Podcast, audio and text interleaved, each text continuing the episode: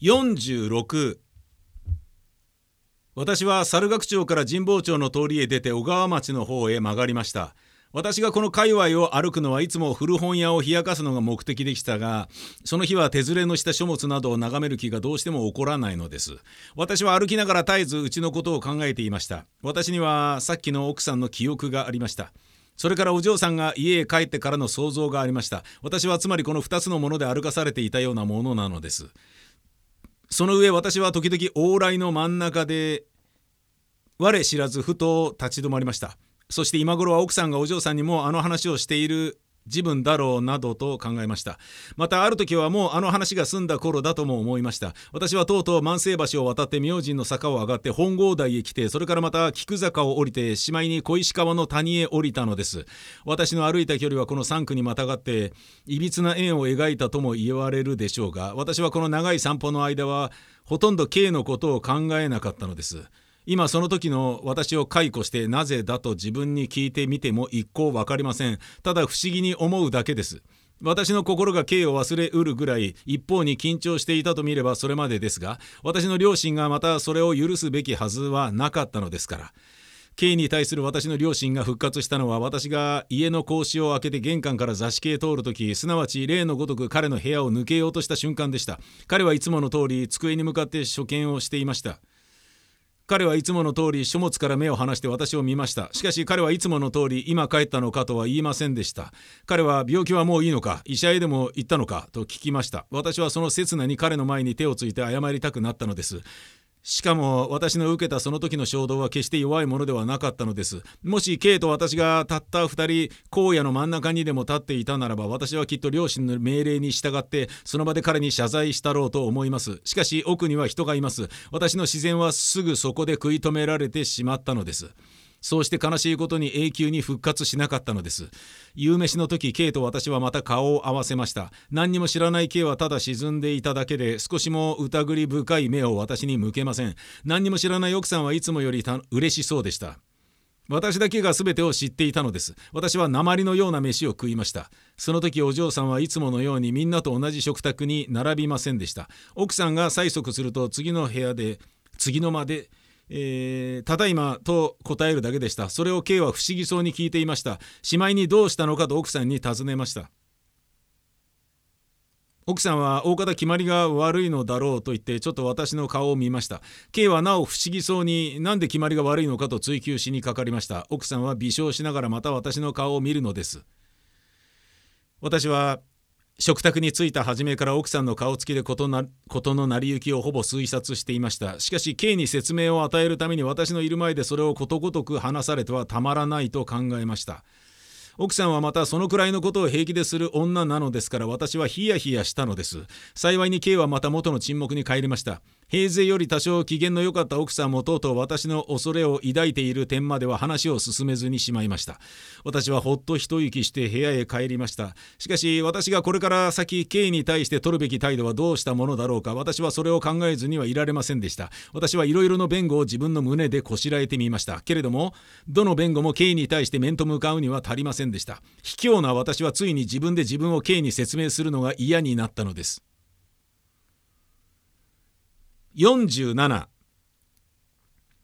私はそのまま23日過ごしました。その23日の間 K に対する絶えざる不安が私の胸を重くしていたのは言うまでもありません。私はただでさえ何とかしなければ彼にすまないと思ったのです。その上奥さんの調子やお嬢さんの態度が始終私をつっつくように刺激するのですから私はなお辛かったのです。どこか男らしい気象を備えた奥さんはいつ私のことを食卓で K にすっぱ抜かないとも限りません。それ以来ことに目立つように思えた私に対するお嬢さんの虚子動作も K の心を曇らす不信の種とならないとは断言できません。私は何とかして私とこの家族との間に成り立った新しい関係を K に知らせなければならない位置に立ちました。しかし倫理的に弱点を持っていると自分で自分を認めている私にはそれがまた至難のことのように感じられたのです。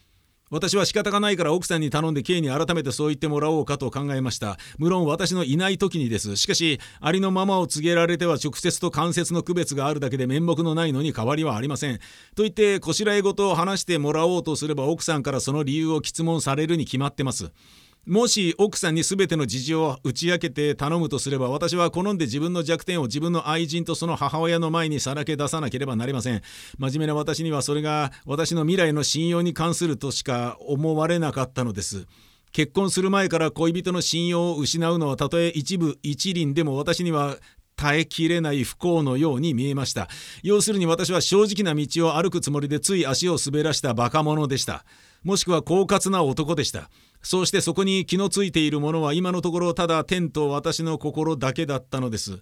しかし立ち直ってもう一歩前へ踏み出そうとするには今滑ったことをぜひとも周囲の人に知らせなければならない窮境に陥ったのです。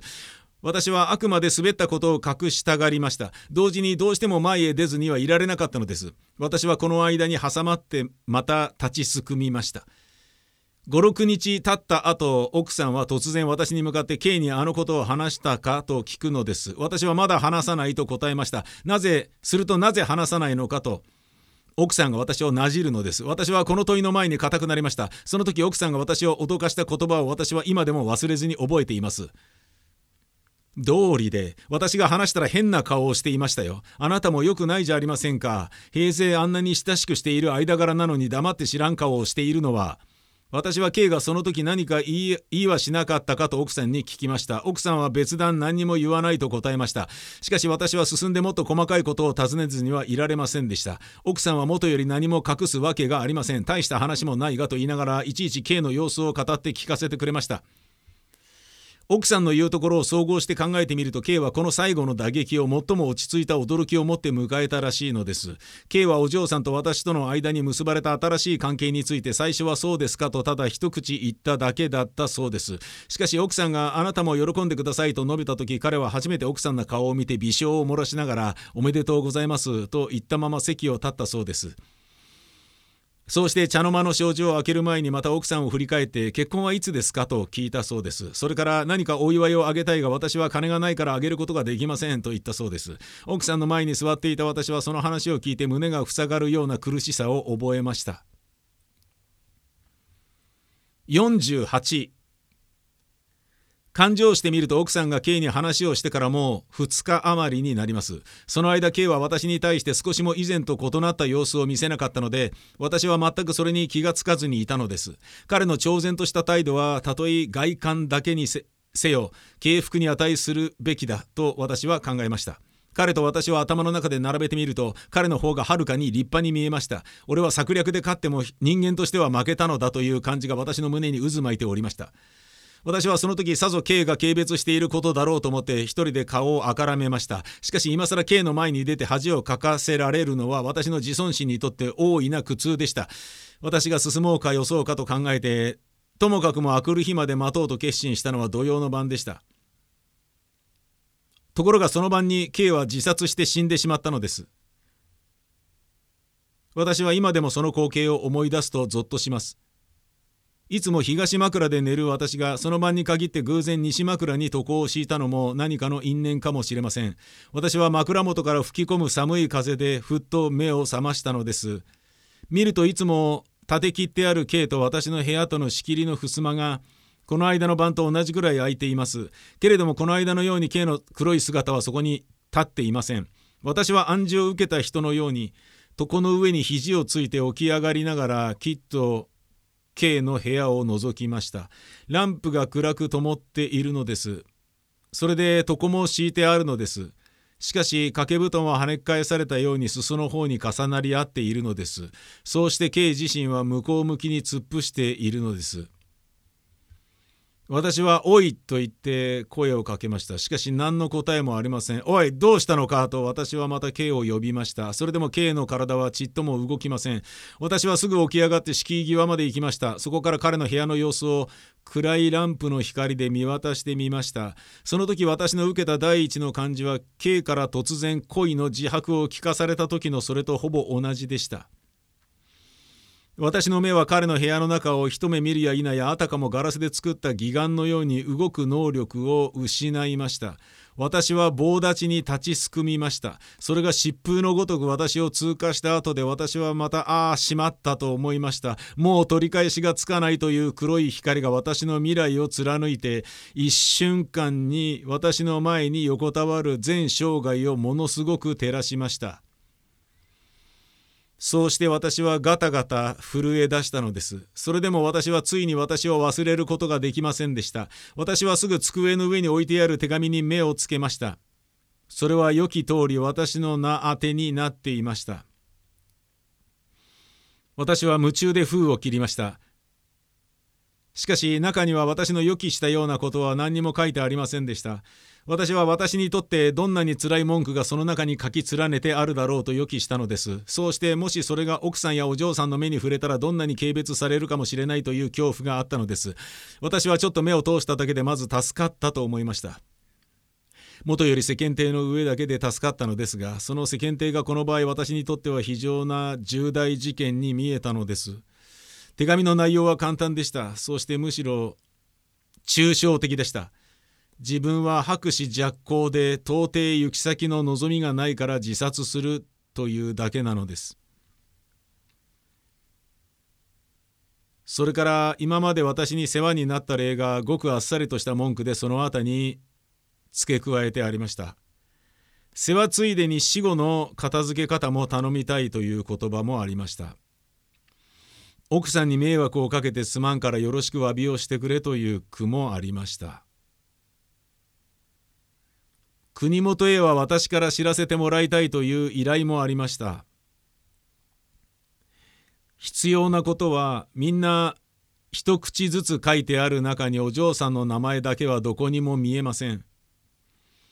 私はしまいまで読んですぐ K がわざと回避したのだということに気がつきました。しかし私の最も痛切に感じたのは最後に墨の余りで書き添えたらしく見えるもっと早く死ぬべきだのになぜ今まで生きていたのだろうという意味の文句でした。私は震える手で手紙を巻き収めて再び封の中へ入れました。私はわざとそれをみんなの目につくように元の通り机の上に置きました。そうして振り返って襖にほとばしっている血潮を初めて見たのです。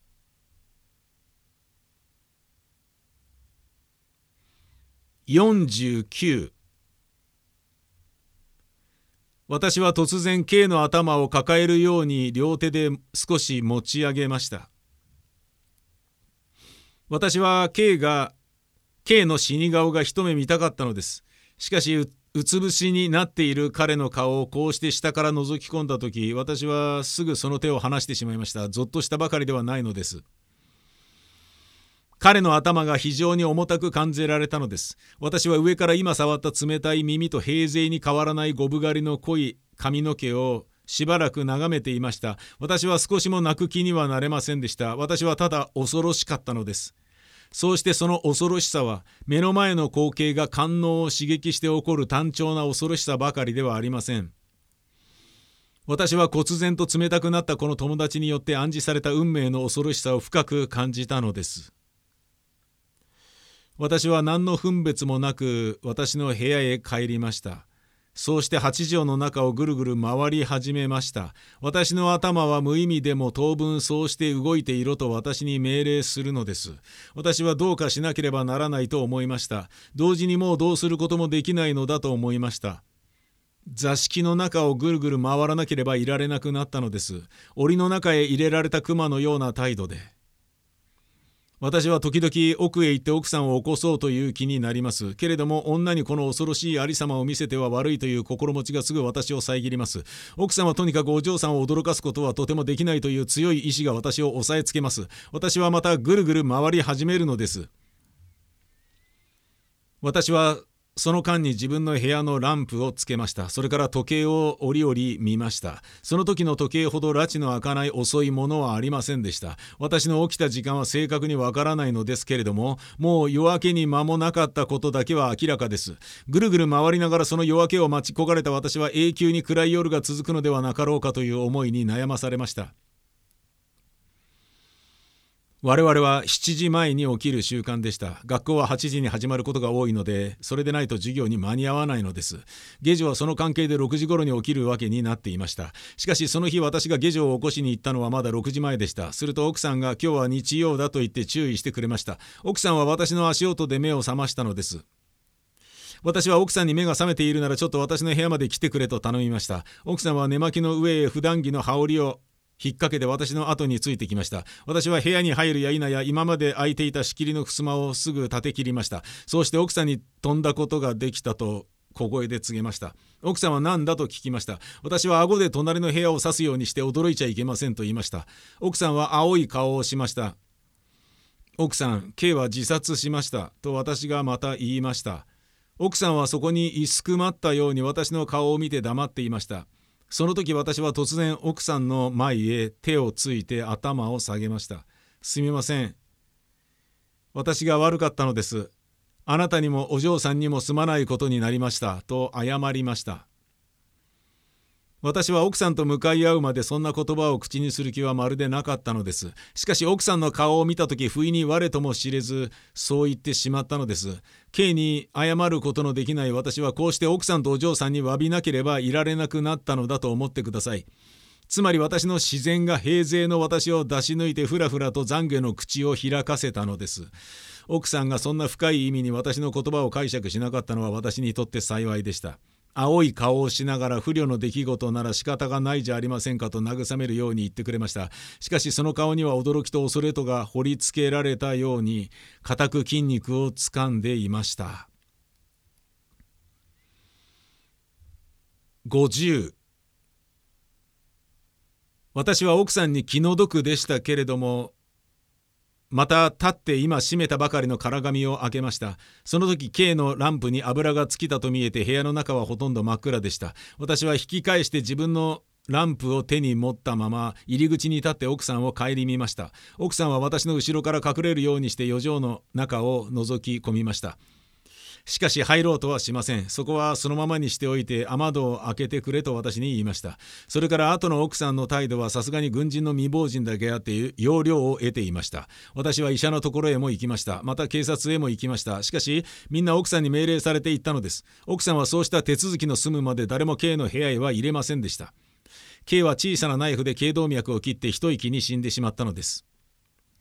他に傷らしいものは何もありませんでした。私が夢のような薄暗い日で見たからかみの血潮は彼の首筋から一度にほとばしったものと知れました。私は日中の光で明らかにその後を再び眺めました。そうして人間の血の勢いというものの激しいのに驚きました。奥さんと私はできるだけの手際と工夫を用いて K の部屋を掃除しました。彼の血潮の大部分は幸い彼の布団に吸収されてしまったので畳はそれほど汚れないで済みましたから後始末はまだ楽でした。2人は彼の死骸を私の部屋に入れて普段の通り寝ている体に横にしました。私はそれから彼の実家へ電報を打ちに出たのです。私が帰った時は K の枕元にもう線香が立てられていました。部屋へ入るとすぐほと臭い煙で花を打たれた私はその煙の中に座っている女2人を認めました。私がお嬢さんの顔を見たのは昨夜来この時が初めてでした。お嬢さんは泣いていました。奥さんも目を赤くしていました。事件が起こってからそれまで泣くことを忘れていた私はその時ようやく悲しい気分に誘われることができたのです。私の胸はその悲しさのためにどのくらいくつろいだか知れません。苦痛と恐怖でぐいと握りしめられた私の心に一滴の潤いを与えてくれたものはその時の悲しさでした。私は黙って2人のそばに座っていました。奥さんは私にも線香をあげてやれと言います。私は線香をあげてまた黙って座っていました。お嬢さんは私には何とも言いません。たまに奥さんと一言二言言葉を交わすことがありましたがそれは当座の用事についてのみでした。お嬢さんには K の生前について語るほどの余裕がまだできて出てこなかったのです。私はそれでも夕べのものすごいありさまを見せずに済んでまだ良かったと心の内で思いました。若い美しい人に恐ろしいものを見せるとせっかくの美しさがそのために破壊されてしまいそうで私は怖かったのです。私の恐ろしさが私の髪の毛の末端まで来た時ですら私はその考えを土外に置いて行動することはできませんでした。私にはきれいな花も花を罪もないのにみだりに鞭打つと同じような不快がその時にこもっていたのです。国元から K の父と兄が出てきた時私は K の遺骨をどこへ埋めるかについて自分の意見を述べました。私は彼の生前に雑司ヶ谷近辺をよく一緒に散歩したことがあります。K にはそこが大変気に入っていたのです。それで私は冗談半分にそんなに好きなら死んだらここへ埋めてやろうと約束した覚えがあるのです。私も今その約束通り K を雑司ヶ谷へ葬ったところでどのぐらいの功徳になるものかとは思いました。けれども私は私の生きている限り K の墓の前にひざまついて月々私の懺悔を新たにしたかったのです。今まで構いつけなかった K を私が万事世話をしてきたという義理もあったのでしょう。K の父も兄も私の言うことを聞いてくれました。